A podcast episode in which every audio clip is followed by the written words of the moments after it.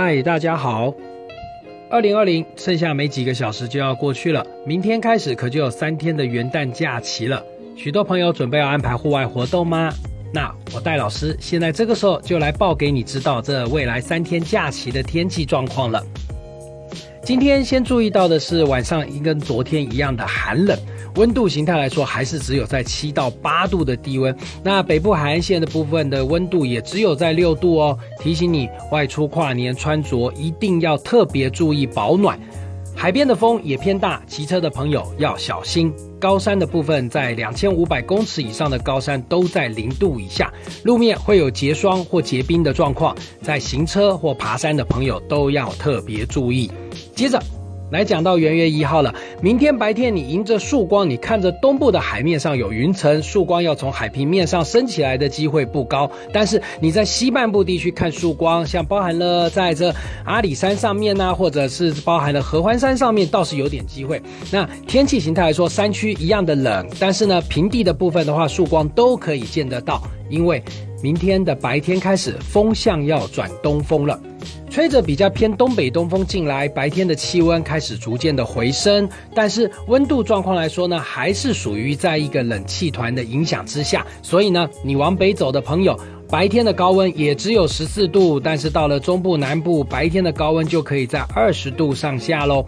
按温度形态来说，中部以北依然是温度比较偏低的。那气温真正的要回升，要等到了一月二号的白天，因为在一月二号的晚上的低温的部分，仍然个是属于比较偏凉、有点冷的。不过到了一月二号的这个白天以后开始呢。天气形态来说呢，随着日照之下，再加上风场变东风，温度回升更明显了。北部可以升到了十七、十八度，中部地区到二十二，南部地区可就已经有到达二十四度喽。所以呢，礼拜六出去游玩，天气都还不错。只有在东部地区的，包含了宜兰花莲。那台东地区早晚会有一些地形的短暂雨出现。